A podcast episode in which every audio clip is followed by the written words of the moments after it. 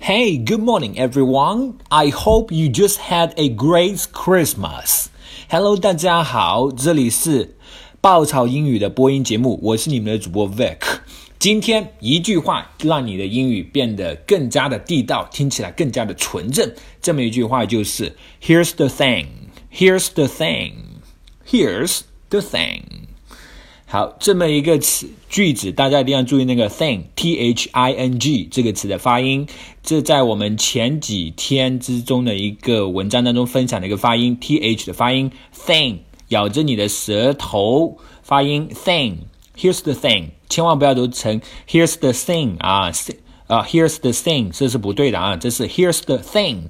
好，它的中文意思是事情是这样的，情况是这个样子的，或者说是有这么一个情况。Here's the thing。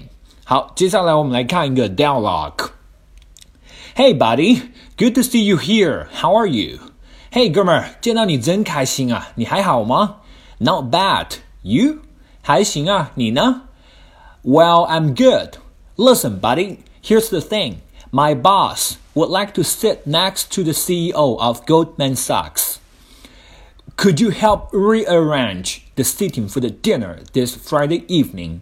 嗯，我还好啊，哥们儿，你听着啊，现在有个这样的情况，我老板呢想要坐在高盛 CEO 的旁边，你看你能不能就这周五晚上的晚宴的座次啊，再重新安排一下？嗯，I'm afraid I can't help. the sitting was settled a week ago.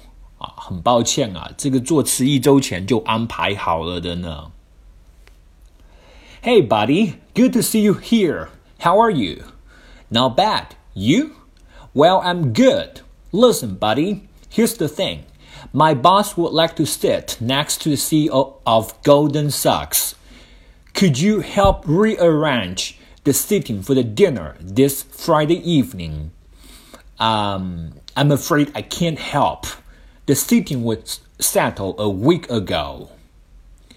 Alright, everyone, that's it for today. 更多地道英语学习资源，更多原汁原味的纯正美式英文，欢迎锁定，欢迎关注爆炒英语。I'm your host Vic, and I will see you in next episode. Bye.